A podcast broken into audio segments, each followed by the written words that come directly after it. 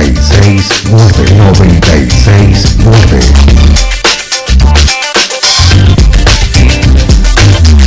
96 9.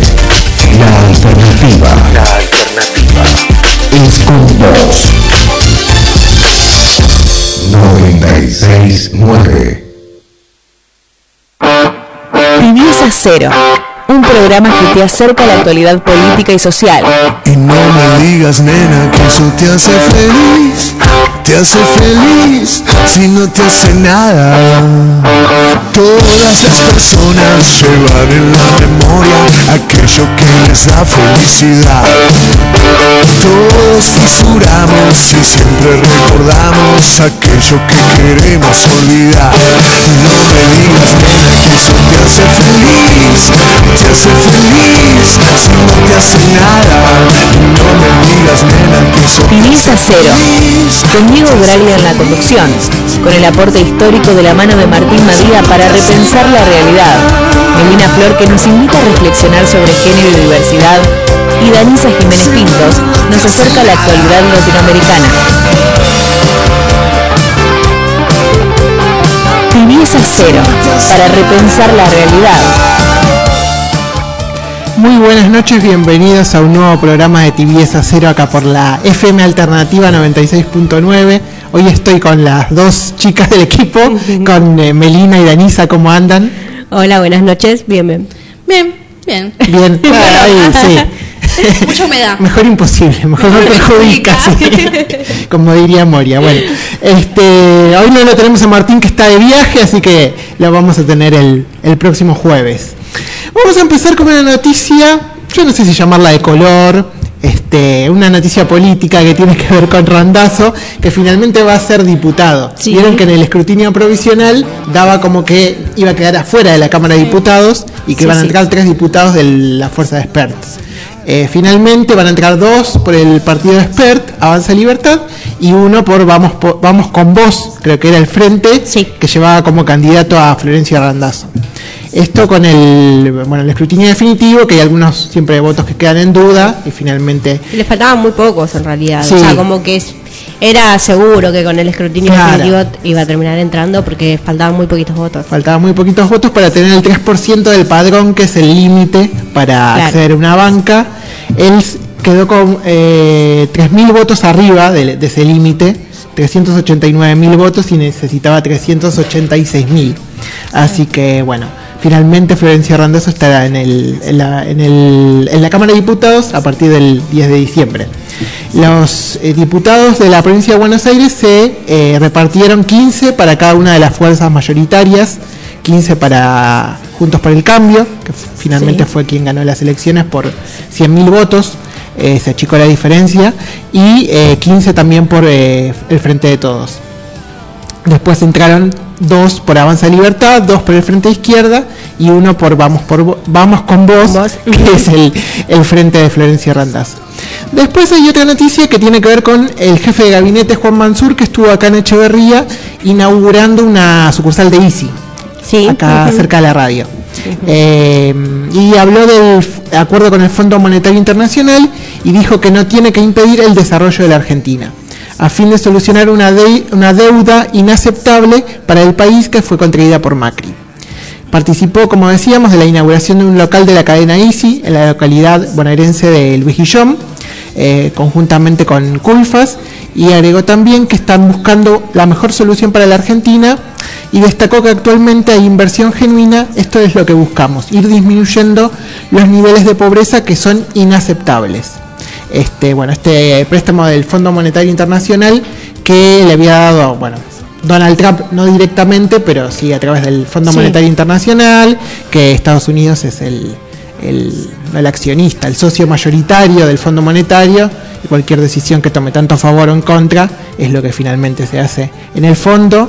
Este préstamo era de 44.500 millones de dólares y eh, contemplaba devolver ese dinero entre capital e intereses eh, 19.020 millones de dólares el año que viene, 19.000 19.000, eh, 270 millones en 2023 y 4.856 millones en 2024. O sea, impagable No, eh, por todos lados.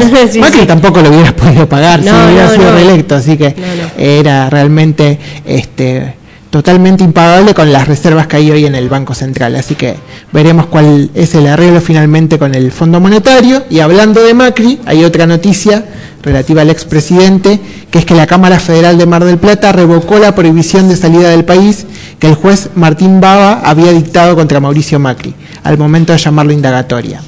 Eh, el expresidente está imputado por supuesto espionaje ilegal a los familiares de los tripulantes del submarino Ara San Juan, que se hundió en noviembre de 2017 con 44 tripulantes a bordo. Así que la Cámara Federal de Mar del Plata rechazó esta, esta prohibición de salida del país, que igualmente la había sorteado en el momento que fue a Arabia Saudita, a una Claro. reunión con el Sí, sí. príncipe de ese país.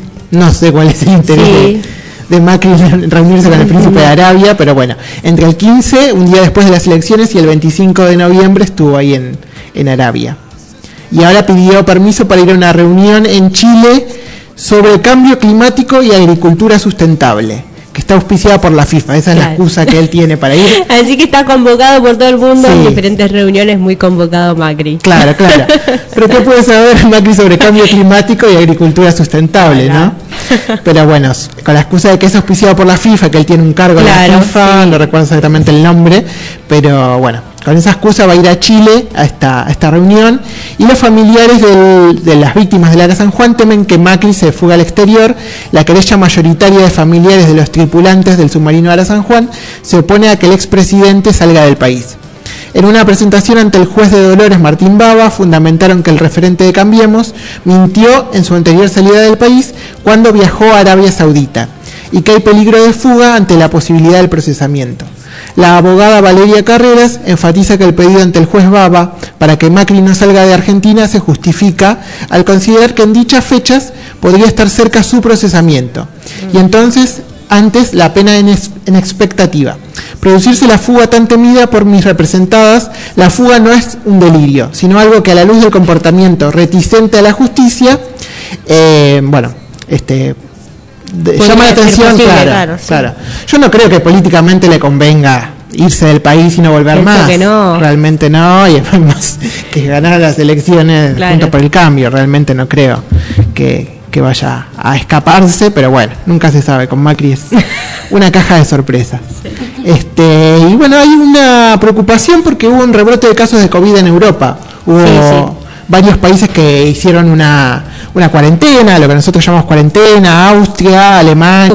Eh, Vi que hay conflictos en las calles en Alemania Claro. por bueno por esto, porque Hay quieren protestas, volver a claro. una cuarentena y protestas porque bueno quieren volver a una cuarentena por el rebrote. Claro, protestas como había acá de anticuarentenas y demás, Ujú. pero allá los antivacunas me parece que tuvieran más éxito, digamos, porque hay mucha más gente que no, no se quiere Que no se vacunar y eso es lo que provocó. Bueno, es por eso, digamos, Claro. están todos con rebrote de vuelta. Claro, por eso se provocó el rebrote. De hecho, hay dos jugadores de un equipo importante, creo que es el Bayern Múnich, que tampoco se quisieron vacunar y no los dejan jugar porque tenés que tener la vacuna para poder ingresar a un estadio. Claro. Lo mismo le pasó a Bolsonaro, estaba leyendo hoy eh, que no puede ir al estadio de Brasilia porque no está vacunado. Claro, bueno, está vacunado. Claro, y el, el- no sé si se llama jefe de gobierno o gobernador de el Brasilia, Estado, sí. claro, le, le, bueno, le prohibía a toda la población si no está vacunada no ingresar a los estadios y entre ellos está Bolsonaro. Que bueno, él cumplió lo que dice, porque mi ley, por otro lado, Sí. se vacunó, que hablaba en Se contra las vacunas. Bueno, porque el negocio fue más importante para mi ley, ¿no? Claro. Porque si no, no factura, dijo. Sí, ¿no? dijo que tiene, está facturando con conferencias en el exterior. Otro que Sí. ¿Quién lo conoce a mi ley en el exterior? Vamos a Bueno, por ahí sí, no sé. Yo no sé, ni, ni acá da conferencia iba a dar Pero conferencia. acá no da conferencias. Que yo sepa, no, por ahí. No, sé si le no. pagarán para dar conferencias. Eh, bueno, no sé. Increíble que le paguen. Sí, por eso. Hay gente para todo, igual. pero- Sí. Pero bueno, este es un poco el panorama en cuanto a COVID. Fernán Quirós aclaró que, eh, en primer lugar, la situación epidemiológica de la Argentina y puntualmente de la ciudad de Buenos Aires no se puede comparar de manera lineal con la, con la de Europa. El ministro de Salud de la ciudad puntualizó que actualmente los países europeos tienen dificultades con su grado de inmunidad porque tienen una campaña de vacunación muy precoz que cumplió el periodo de seis meses, como también presentan un grupo de personas que no se han vacunado por lo que sus tasas de inmunidad son bajas. Además descendieron los cuidados y usos de barbijos y estar en una época de frío eh, con lugares sin ventilación y demás. Claro. Bueno, eh, está empezando el invierno, ¿no? obviamente en el hemisferio norte eso también influye. Sí, sí. Acá cuando estábamos empezando el invierno estábamos también muy complicados en cuanto a casos y demás.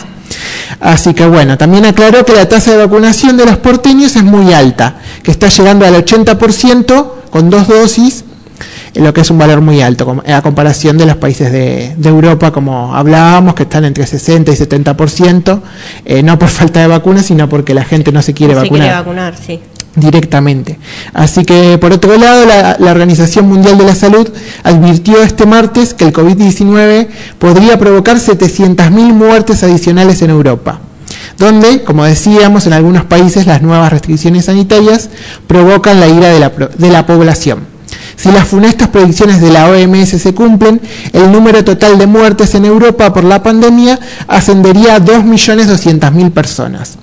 Así que bueno, este es el panorama un poco en, en Europa, eh, que bueno, esperemos que no se repita acá en Argentina cuando llegue el invierno, tengamos una prácticamente la totalidad de la población vacunada, Sí, también sí, están sí, dando, sí. empezando a dar las terceras dosis a personal de salud y demás, así que esperemos que, que no pase esto en, en Argentina. Por otro lado, hoy se cumple un año del fallecimiento de Diego Maradona, el 25 de noviembre de 2020, así que lo queríamos recordar con un audio que dio este, hablando de política. Yo particularmente no sé mucho de fútbol, no sé si ustedes saben mucho. no, tampoco. Así que Martín era el único que sabía de fútbol acá en, en la mesa, hoy no está. Eh, lo que más me interesaba a mí era la parte política de Maradona. No siempre estuvo muy cercano a, a, bueno, una política que tiene que ver con la Unión de Latinoamérica. Recordemos lo que pasó en el ALCA, que sí, lo hablamos sí, en lo programa. hablamos, lo hablamos, sí, que Que estuvo presente. Sí, estuvo en el tren ese que fue de Buenos Aires a Mar del Plata con Chávez, Kirchner, Lula, bueno, estaba Cristina también como Sí. primera dama, todos los presidentes de Latinoamérica que en ese momento se pararon de manos, para decirlo vulgarmente, contra el intento de Bush de poner el, el ALCA, que era un tratado de libre comercio de todo el continente, desde Alaska hasta Tierra del Fuego. Así que bueno, obviamente una voz como la de Maradona era muy importante para, para poder lograr eso y que la gente, bueno, entienda de qué se trataba y, y bueno, este tuvo también una relación muy cercana con, con Cuba. Sí, Eh, casualmente hoy se cumple también cinco años de la muerte de Fidel Castro. sí, el también, el mismo día. fecha, la misma fecha. Así que bueno, este vamos a recordarlo con una frase que tiene que ver con, con Macri. Bueno, él tuvo una relación muy mala con Macri desde que era presidente de Boca y cuando fue presidente de la Nación mucho más. Y vamos a escucharlo y con eso cerramos el resumen de hoy de Tibieza Cero. Ahora, yo voy a decir una sola, una, una sola cosa, ¿no? Yo tengo el segundo año comercial y leo mejor que Macri.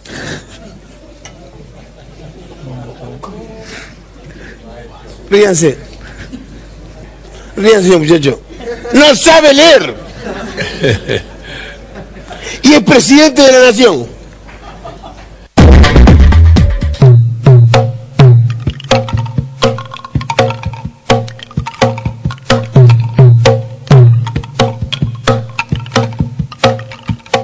Dicen que escapó de un sueño en casi su mejor gambeta. Que ni los sueños respeta, tan lleno va de coraje, sin demasiado ropaje y sin ninguna careta. Dicen que escapó este mozo del sueño de los sin jeta, que a los poderosos reta y ataca a los más villanos, sin más armas en la mano que un 10 en la camiseta.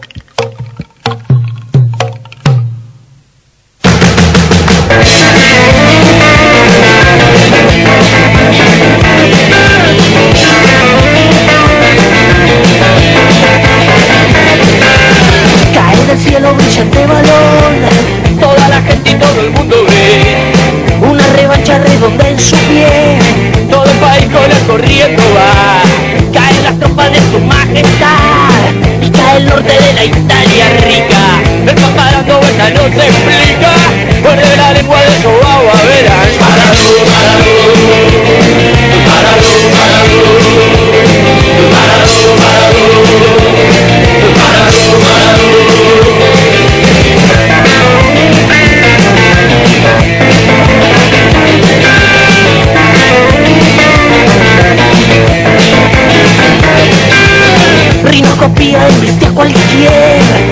a cualquier día del poder letal. Rinoscopía cuerno de marfil, filo platino para reventar.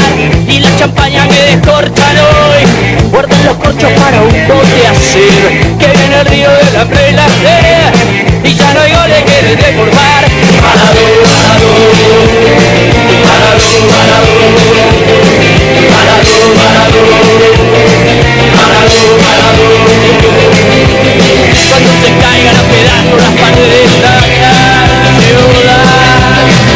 No quede en el aire más ceniza de lo que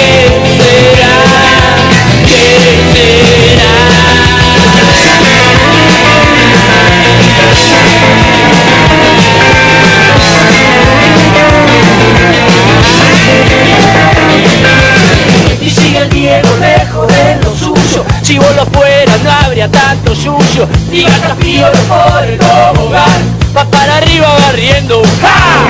Y deja fuera el compra mágica.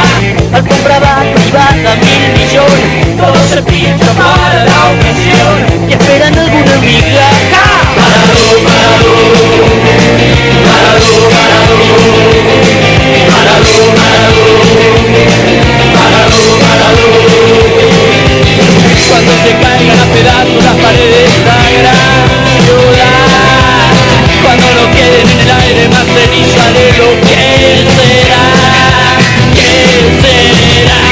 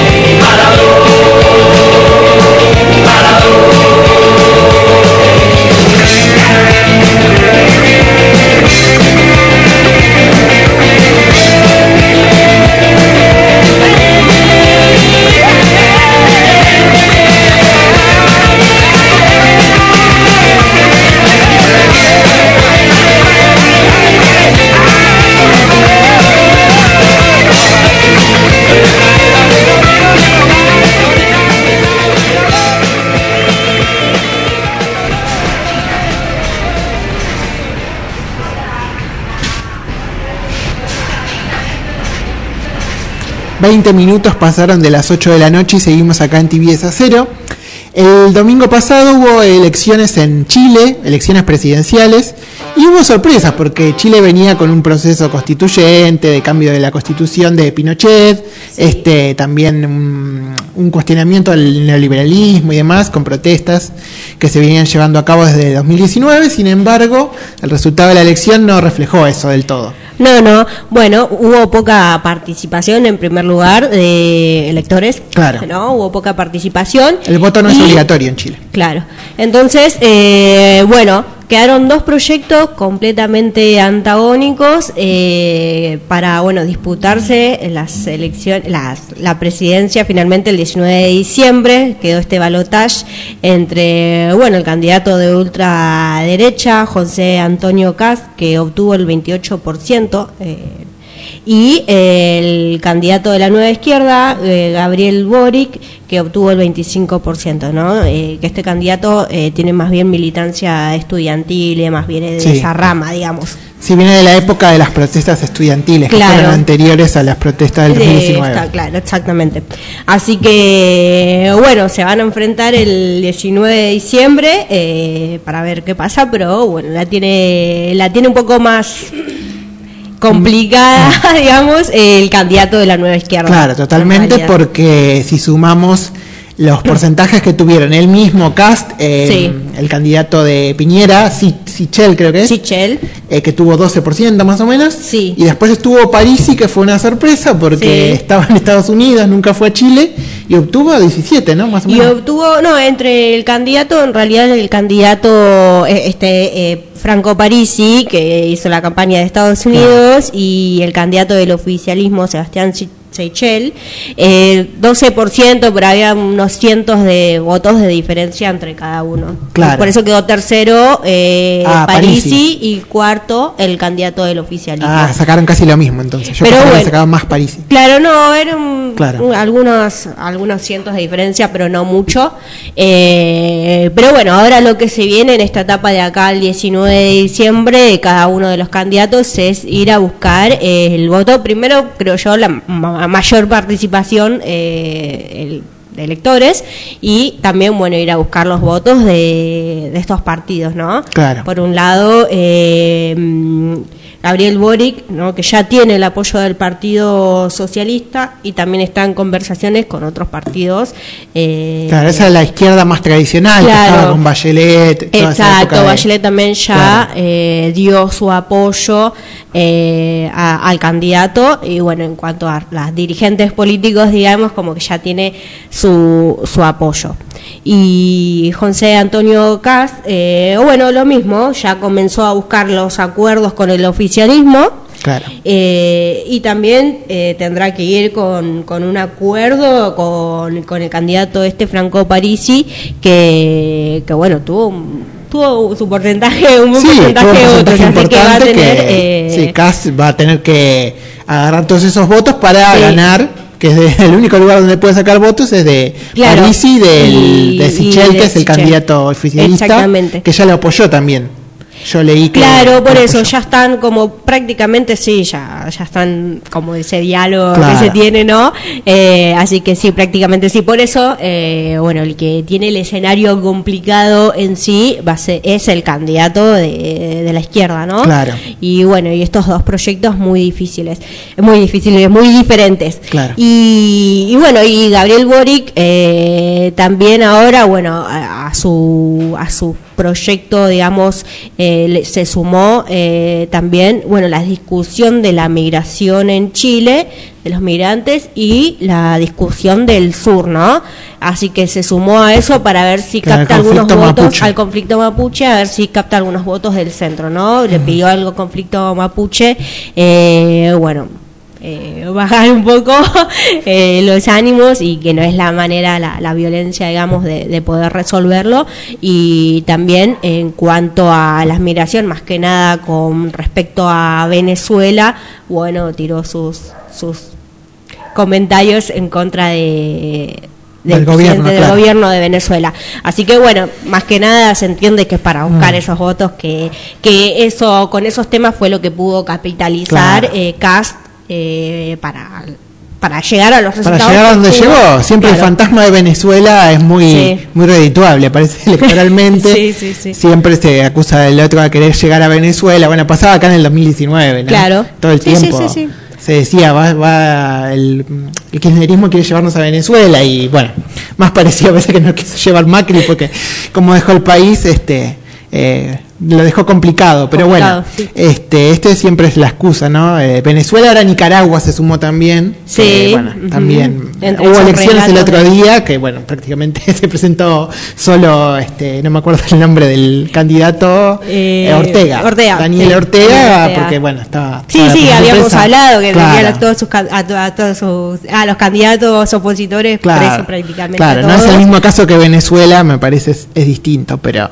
de todas maneras este, se indignan con Ortega y quizás otras otras dictaduras las las dejan de lado, porque recién hablábamos de Macri que se fue a Arabia Saudita, que no es muy democrático que digamos, el No, país tampoco, claro. así que Claro. eh, siempre tienen la mirada en algunos lugares y en otros no. Y bueno, José Antonio Caz que reivindica el- a Pinochet Claro. y todo lo que fue eso, así que todo lo fue la dictadura de Pinochet, así que y bueno, y estos dos modelos políticos que, que veremos cómo, cómo resulta el 19 de diciembre. Sí, finalmente querían cambiar un poco y, terminaron volviendo Claro. para atrás. Sí, sí, que sí, si sí. es que se repite el resultado de que gana Cast y, y finalmente eh, gana, sería como un nuevo Bolsonaro.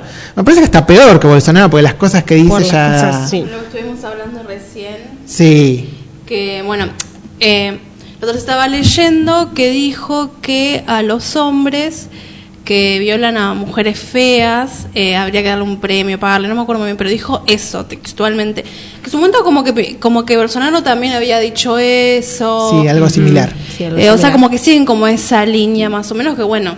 Sí, y otra cosa que estábamos charlando también eh, fuera del aire era del candidato, uno de los candidatos dentro de la lista de José Antonio Caz, que habló también en contra de las mujeres y demás. Sí, y, que y este, contra el voto a las del mujeres. voto, eh, sí, exactamente. Así que, que también eh, le pidieron la Sí. renuncia Sí, porque, sí. bueno, Bueno, ya por lo menos tuvieron la, Sí, la dignidad sí, de no, pedirle la renuncia, pues ya era ir 100 años para atrás discutir el Claro, voto no, femenino. está bien que son la ultraderecha, pero Claro. bah, no Claro. sé, pienso yo que un poco limitarse que en cuanto al que discurso, igual- Claro, lo que lo piensan ya sabemos que lo piensan, ¿no? Pero el Claro. discurso público y demás. Lo que pasa es que a mí igual, a mí por lo menos en lo, en lo particular, a mí no me sorprende. Si reivindican a Pinochet, la verdad que esta clase de comentarios no mucho no me Claro. sorprenden, No, claro. pero bueno, que lo digan así, Claro. Con tanta liviandad, es como... Claro. dale. Claro. Igual no sé si Pinochet se hubiera animado a decir una cosa así Sí, como la que sé, dijo por esta. Yo eso, nunca, claro. nunca tuve conocimiento de que dijo eso. Dijo otras cosas, pero no eso.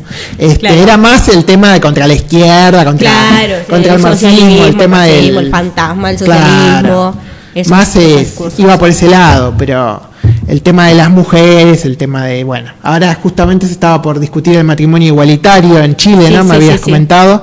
Este se estaba por aprobar en la Cámara de Diputados, ¿no? Eh, en la Cámara de Diputados se aprobó, eh, eh, tuvo ya la media sanción, así que bueno, se está esperando. eh, El Senado, El claro. Senado, se está esperando el Este, Senado. así que bueno, ahora se, se lanzó este proyecto, decíamos fuera del aire que no sabemos si es lo más adecuado en, momento. en términos de campaña electoral, que lo va a usar eh, Cast para decir, ah, si bien votan al otro candidato, se viene, este, no sé, la Claro. perversión homosexual, anda a saber qué, qué Sí, inventa, sí. pero bueno, este, un poco es este el escenario en, en Chile y veremos cómo, cómo se da, ¿no? Parece que no puede salir del neoliberalismo.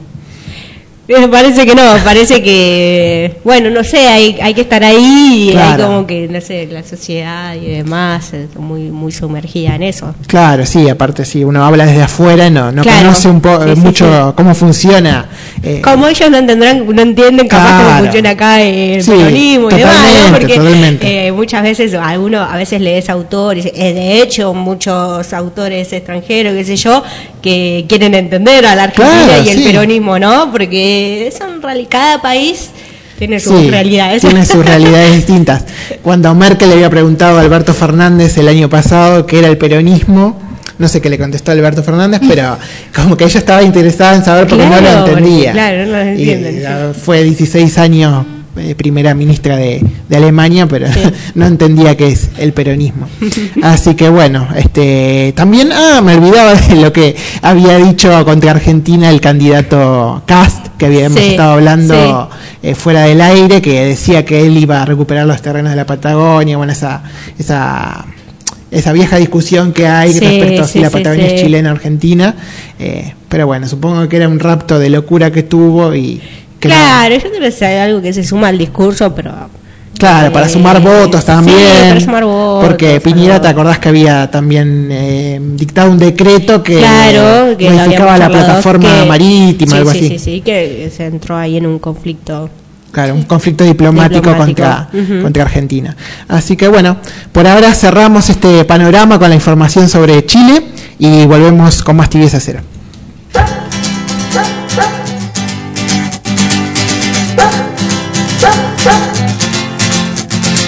Es otra noche más de caminar. Es otro fin de mes sin novedad.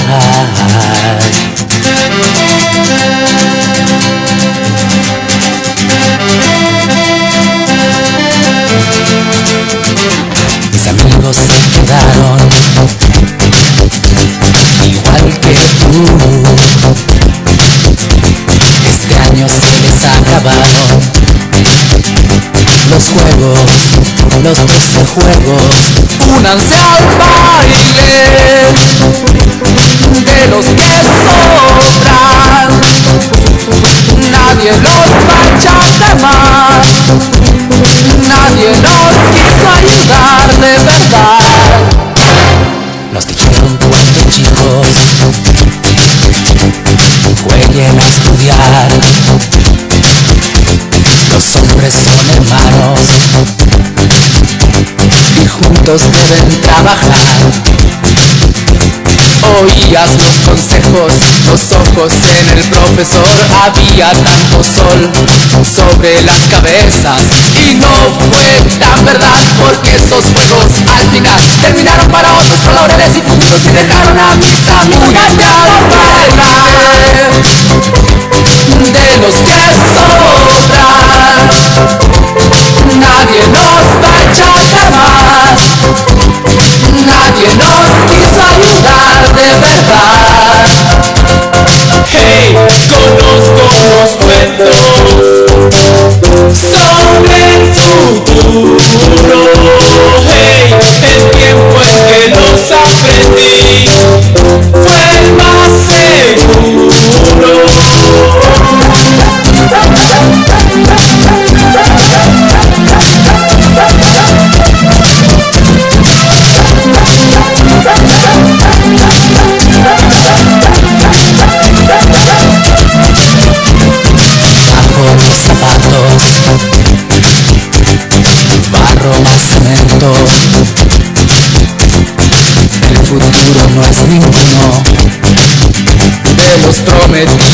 en los doce juegos.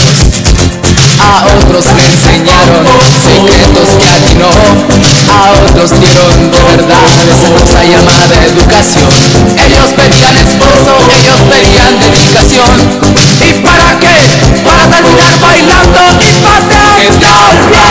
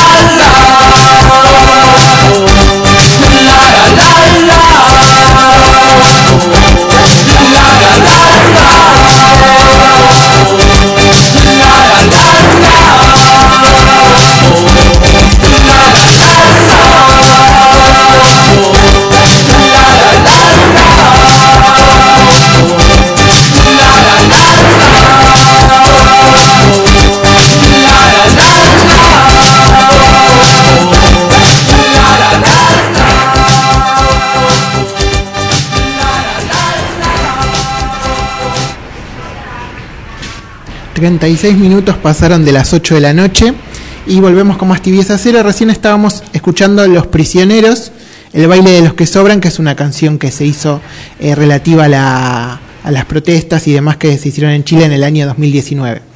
Ahora vamos a pasar a la parte histórica de, de nuestra, de nuestra Argentina. Volvemos a nuestro país y bu- bueno, vamos a hablar de lo que habitualmente habla Martín, de efemérides que tienen que ver con el peronismo. Pero bueno, en este caso no es una festiva, sino una bastante macabra, porque si hay una historia que resume a la perfección el odio y la violencia hacia el peronismo, es esta historia que vamos a cortar ahora, que es la del secuestro del cadáver de, de Eva Perón, que fue el 22 de noviembre de 1955. Esto lo, lo ideó la dictadura militar que encabezaba Pedro Eugenio Aramburu y es sin lugar a dudas uno de los hechos más macabros que se cometieron en la historia política argentina. Esta jornada resulta fundamental para ponerle nombre y apellido a uno de los responsables de comandar semejante operación. El nombre era Carlos Eugenio Muri que era jefe del Servicio de Inteligencia del Ejército, del que casi no hay material fotográfico. Eh, bueno, eh, esto ocurrió en 1955, como decíamos, eh, poco después del golpe de Estado que se hizo contra Perón, el 16 de septiembre de 1955. Perón estaba refugiado en ese momento en Paraguay, pero los militares no se conformaron y decidieron ir por el cuerpo de Eva Perón que había muerto, como sabemos, el, 26 de julio de 1952 por un cáncer de útero y cuyo cadáver fue embalsamado. El 22 de noviembre de 1955, poco más de dos meses después del golpe de Estado a Perón, la dictadura comandada por Aramburu llevó a cabo su plan macabro en su objetivo de censurar, de censurar todo tipo de idea peronista, no solo destruyeron estatuas, cuadros, objetos, insignias y símbolos. Eh, recordemos que no se podía decir Perón, por ejemplo. este, ni bien asumieron, prohibieron decir Perón. Este, bueno, la marcha peronista, cantar la marcha peronista. Este, disolvieron el partido peronista también. Bueno, entre esas medidas también estuvo secuestrar el cadáver de Eva Perón, que estaba en la sede de la CGT, ahí en la calle Sopardo. Y bueno, se acercaban obviamente muchos trabajadores y demás, bueno, querían cortar obviamente con eso, y en la noche del día 22 de noviembre de 1955, un grupo de hombres ingresó al segundo piso de la sede de la CGT y se llevó el cuerpo de Vita. La tenebrosa operación fue comandada por el coronel Carlos Eugenio Muri Koenig, que poco tiempo después se terminó obsesionando con el cadáver. Para corroborar que el cuerpo de Vita era el real, los militares le cortaron un dedo de la mano para tomarle las huellas digitales y el lóbulo de la oreja para realizarle un examen histológico. O sea que no les bastó con cortarle el dedo, sino que también la oreja. O sea, totalmente absurdo. Sí, después este, esta persona que nombrábamos, eh, Koenig, este, hizo eh, algunas cuestiones con el cadáver de Vita, estaba obsesionado, eh, cometía actos de necrofilia, bueno, ahora lo vamos a, ir eh, comentando. durante varios meses el cadáver de, Eva Perón fue trasladado a diferentes puntos de la ciudad de Buenos Aires. Mientras tanto, militantes peronistas lo buscaban por todas partes y cuando se enteraban en dónde estaba el cuerpo, solían dejar velas y mensajes. Con el temor de, que los peronistas encuentren el paradero del cadáver de Vita, Muri Koenig decide que el cuerpo fuera trasladado a diferentes lugares. Incluso optó por ocultarlo en las casas de sus propios hombres. Por ejemplo, el mayor Eduardo Arandía tuvo los restos de Vita en una bagulera de su hogar. Sin embargo, aquella decisión lo atormentaba, al punto de que solía dormir con un arma de 9 milímetros debajo de la almohada. Tal es así que una noche escuchó ruidos procedentes de uno de los ambientes y vio una sombra de mujer caminando en la casa, a la que le disparó sin parar pensando que era Eva. Lo que registró segundo después es que aquella sombra era nada menos que la de su esposa Elvira Herrero, a la que asesinó estando embarazada de ocho meses. El nivel de locura que tenía esta gente era impresionante realmente. Frente a la, incertidumbre de no saber qué hacer con el cuerpo de Eva Perón, el escenario obligó a Mori Koenig a trasladar una vez más sus restos. En esta oportunidad fue llevado al edificio del Servicio de Inteligencia del Ejército, donde la tuvo escondida en un cajón de su despacho.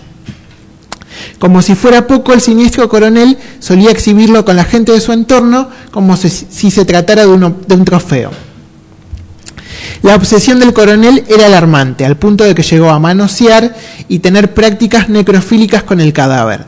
De hecho, en una oportunidad se lo mostró a la cineasta María Luisa Bember, quien acudió al edificio por un trámite. Impactada con la escena, lo comentó con sus padres, que tenían vínculos con la dictadura militar, por lo que las autoridades decidieron realizar un nuevo traslado del cadáver.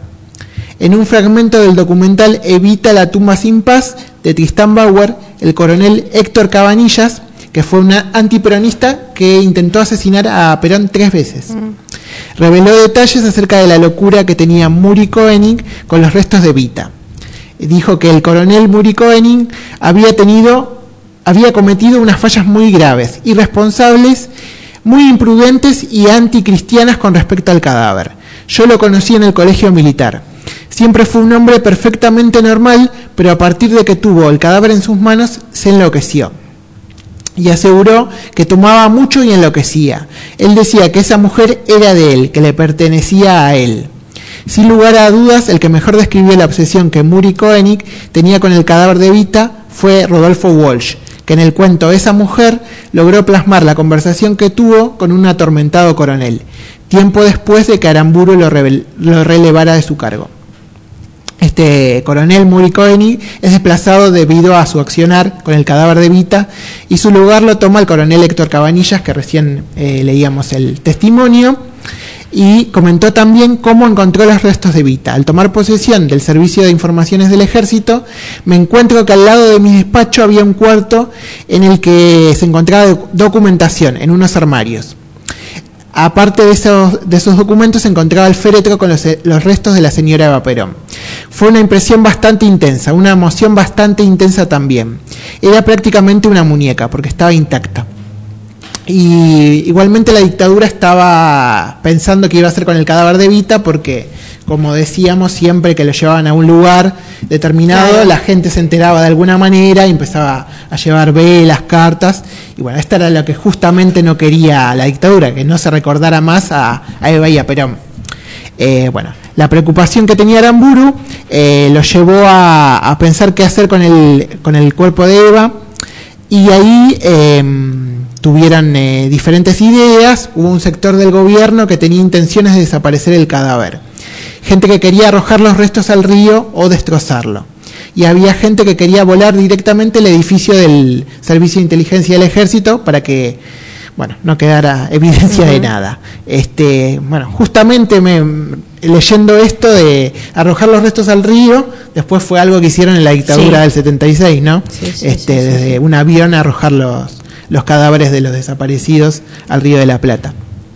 Finalmente, en 1957, la dictadura decide trasladar a Italia en la bodega de un barco mercante y con la complicidad del Vaticano y el Papa Pío eh, XII, y encontrar la solución que fue sepultar el cadáver de Vita en el cementerio de Milán, el 13 de mayo de 1957, con un nombre diferente para que no pudieran encontrarlo. La llamaron María Maggi de Magistris, ese fue el nombre que pusieron en la tumba, una mujer que supuestamente había muerto en un accidente. El plan de los militares era evitar que se descubriera el secreto y eh, contrataron, por así decirlo, a una monja que fuera a ponerle eh, flores a la tumba eh, periódicamente. El 29 de mayo de 1970, el entonces ex dictador Pedro Eugenio Aramburu fue secuestrado por un grupo de jóvenes de montoneros, quienes ingresaron a su casa con falsas identidades a su departamento en la ciudad de Buenos Aires. Entre los pedidos que hizo la organización se exigió que el cuerpo de Evita fuera devuelto. Miren el tiempo que pasó, desde el 55 hasta el 72, no se sabía dónde estaba el cuerpo de Eva Perón.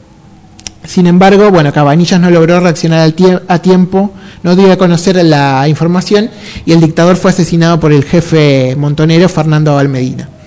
La muerte de Aramburu hizo efecto en la postura de los militares. En 1971 y en pleno gobierno de Lanusse se decidió hacer un acuerdo con Perón para devolverle el cadáver de Eva. El coronel Héctor Cabanillas debió comandar la operación y un auto fúnebre trasladó el cuerpo de la banderada de los humildes hacia Madrid, más precisamente a Puerta de Hierro, donde Perón vivía en el exilio. Luego de constatar que el cadáver era el, era el verdadero, un informe determinó que sufrió 35 daños, entre golpes y quemaduras por parte de los secuestradores, por lo que debió ser restaurado por el doctor Pedro Ara, que fue el encargado de embalsamarla en el año 52. Luego, el 17 de noviembre de 1972, Perón volvió a la Argentina tras 17 años, pero el cuerpo de Eva quedó en Madrid. Este, quedó incluso después de que Perón fuera presidente, cuando falleció todavía estaba el cadáver en, la casa de Puerta de Hierro, y recién regresó a la Argentina el 17 de noviembre de 1974 un día de la militancia peronista, eh, Isabel dio el visto bueno para que regresen los restos de Vita y que descansen junto a los del general Perón en la Quinta de Olivos. Tiempo después, ya sabemos que hubo un golpe de Estado, el 24 de marzo del 76, y la dictadura militar comandada por Videla lleva adelante un golpe de Estado. Luego de unos meses, el dictador se alojó en la Quinta de Olivos y decidió quitar los cuerpos de Eva Perón y Juan Domingo Perón. Los restos de Evita fueron trasladados finalmente a la bóveda de la familia Duarte en el cementerio de la Recoleta, donde permanecen hasta el día de hoy, mientras que los de Perón terminaron en el cementerio de la Chacarita. Así que bueno, esta fue un poco la historia tan macabra de, del, del cadáver de Evita que fue secuestrado de la sede de la Sí, CGT y después enviado a Italia. Este, du- durante casi 18 años eh, no se sabía este, a ciencia cierta dónde estaba, este, hasta que bueno, la NU se arregla con Perón, este, darle la información de dónde estaba, llevarlo a España y demás. Eh, lo que comentamos recién, y recién me acordaba también lo que pasó con Perón, porque estaba en la chacarita y ingresaron para cortarle las manos al cadáver manos. también. Sí, sí, sí. Eso fue tiempo después, en el Claro. 87 creo que fue, durante el gobierno de Alfonsín. Este, así que bueno, hay una obsesión Sí, una necrofílica. obsesión por- y una, una locura y, y eso de no entender, eh, bueno, el amor que tenía el pueblo por, Claro. por Evita, porque de hecho hoy uno de los lugares más visitados es la tumba de Eva Perón. Sí. Eh, es así, vos llegás y están lleno de gente, Sí. eh, tardás un par de minutos en poder acercarte eh, para, bueno, poder eh, homenajearla. Claro, y no, y no solamente, o sea, de gente militante, de gente de, de- o sea, de Argentina, sino mucha gente de afuera Sí, viene a, a visitar la, la tumba de Evita. Pero, eh, o sea, digamos, eh, es más fuerte, o sea, el odio que, que Sí. tenían es tipo desde que empezó cuando Evita estaba enferma, que escribían viva el cáncer Sí, y cosas sí. así, hasta el hecho de, bueno, de secuestrar el cuerpo de Evita, eh, hacerles eh, actos horrorosos y, y todo eso, y esconderlo con otro nombre en Italia, que pasaron muchos años para que vuelvan a, a recuperar el cuerpo, después que, bueno, la dictadura volvieron a, a separar el cuerpo y todo eso, y que, bueno, ahora, bueno, ya siguen la Recoleta y, y Perón en, en, en la quinta de, De San Vicente, de San pero bueno, es, es digamos, es, es una locura pensar que, que los que, que hicieron esas atrocidades, porque es, es Sí, impresionante. realmente es patológico, una cosa, Sí. una enfermedad psiquiátrica Bueno. directamente, porque yo no, no sé si en otro país del mundo, yo no, no tengo conocimiento que se, hace- se haya hecho esto con alguien así, un- una dirigente política. No, Claro. Realmente no, no, No, no, no, además. no digo, recuerdo, no sé, capaz que hay, bueno, pero no sé. Este dato curioso que vos dijiste de, de que había matado a la mujer, o sea, yo no lo sabía. No, yo tampoco, hasta que no tampoco leí hay, esto, ah, no. pero hay muy poca información igual sí, sobre es algo bastante ocultado, sí. Eh, pero digamos, estaba muy obsesionado. O sea, digamos, obviamente lo que les movía a ellos era el odio, pero, o sea, el, el que habían secuestrado el cuerpo de, de Evita, que no me acuerdo el apellido, y eh, que estaba, digamos, eso estaba obsesionado, o sea, que esto que dijo que era de. Que Sí, imagínate que tenía en su escritorio el, el cadáver y lo mostraba cada vez que venía alguien, o sea, No, el nivel de locura. locura es totalmente fuera de lo común. Claro. Así que bueno, sí, igual incluso eh, con todas estas maniobras no pudieron evitar que el peronismo, una vez que hubo Claro, elecciones libres, volviera al poder. Sí, sí, Este, volviera al poder y que siga intacto, eh, Sí. digamos, eh, la memoria en la popular. memoria popular, sí. Este, así que bueno, este, sí, un poco siguen también con ese odio algunos en la actualidad. Eh, vamos a ir a una canción ahora y enseguida volvemos con más tibieza cero.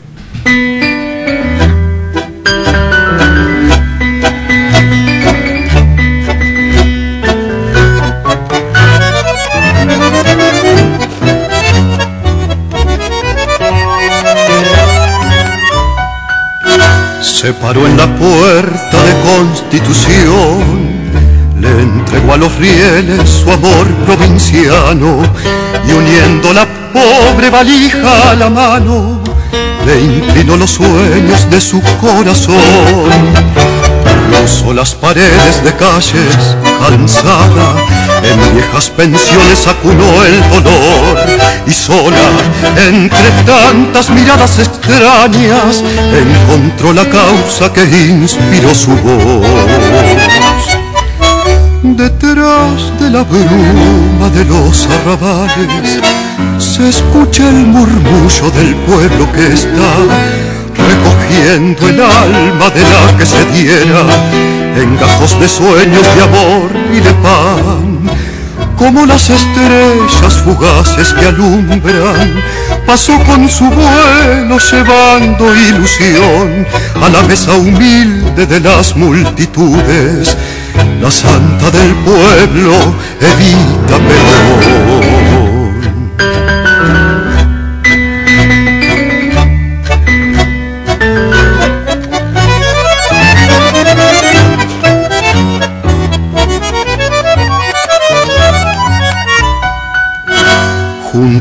Obreros de los sindicatos, rescató la lucha de su coronel y entre los humildes, los niños y ancianos, construyó el camino que la vio crecer. La muerte con manos de barro le puso palomas de vuelo a su juventud y elevó su grito dolido y sincero ante la tristeza de la multitud. Detrás de la bruma de los arrabales se escucha el murmullo del pueblo que está recogiendo el alma de la que se diera en gajos de sueños de amor y de pan, como las estrellas fugaces que alumbran pasó con su vuelo llevando ilusión a la mesa humilde de las multitudes, la santa del pueblo, Benita Perón. Muy bien, 53 minutos pasaron de las 8 de la noche y estamos ya en el último bloque de Tibieza Cero. Vamos a ir a- con la columna de género y diversidad de Melina, porque hoy es el día de, contra la violencia co- contra la mujer. Claro, hoy es el Día Internacional con- eh, de la lucha contra la violencia de género. Bueno, digamos que esto se, se, se- se dice, se, se moviliza a todo el mundo, no solamente acá. O sea, eh, de hecho hoy había una convocación eh, en frente del Congreso, o no me acuerdo dónde, que... Sí, era enfrente Sí, me parece que era frente al Congreso. frente sí. al Congreso. eh, bueno, pero bueno, por, por temas climáticos prefirieron pasarlo para mañana, que va a ser a partir de las 5 hasta las 8 de, de- de la noche.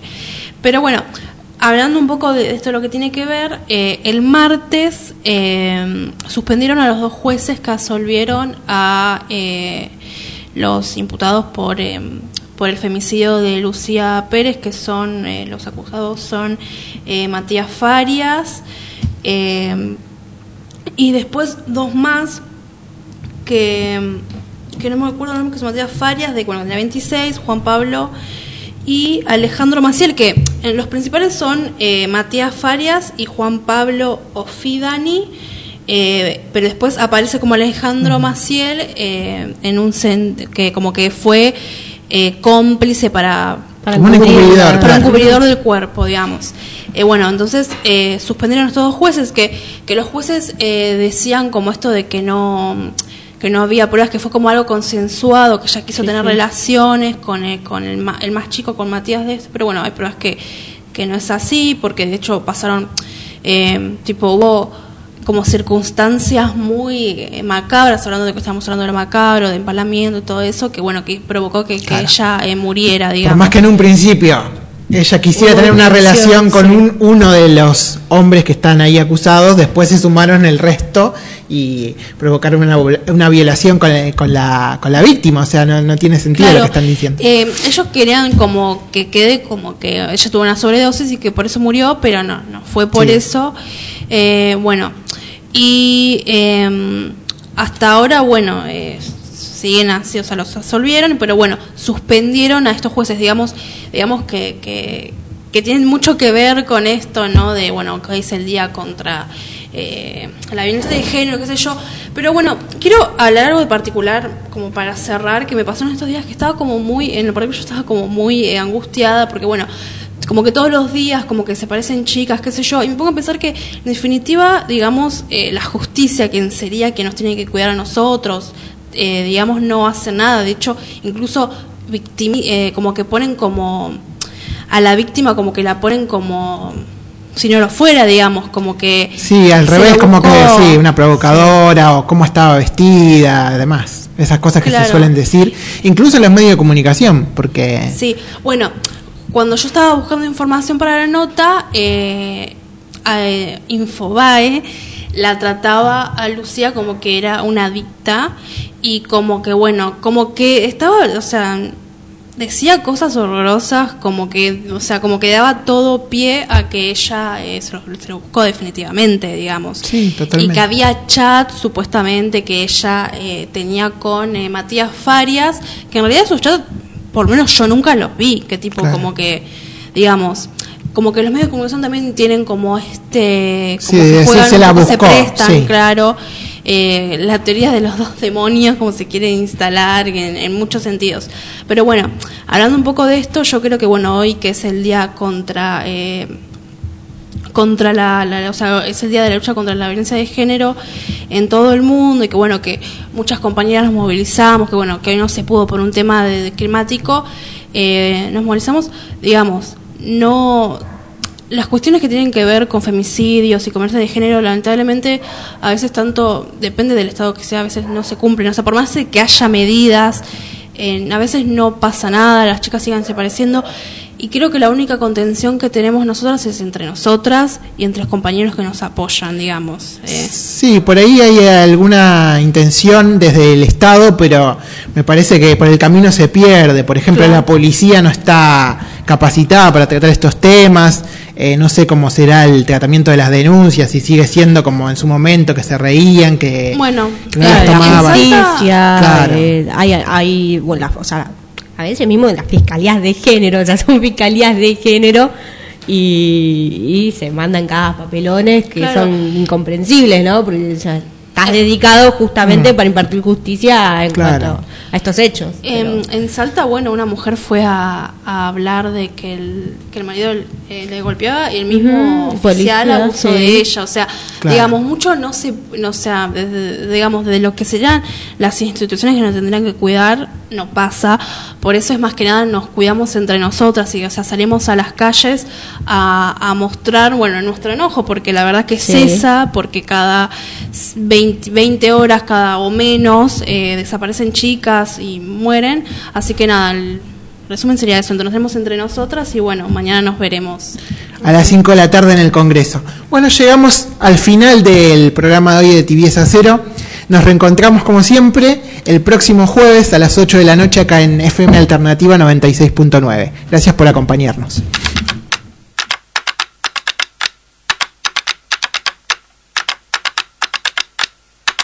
No hay delirio más real que sentirse en libertad. Voy cargando siglos de ansiedad desde otra vida.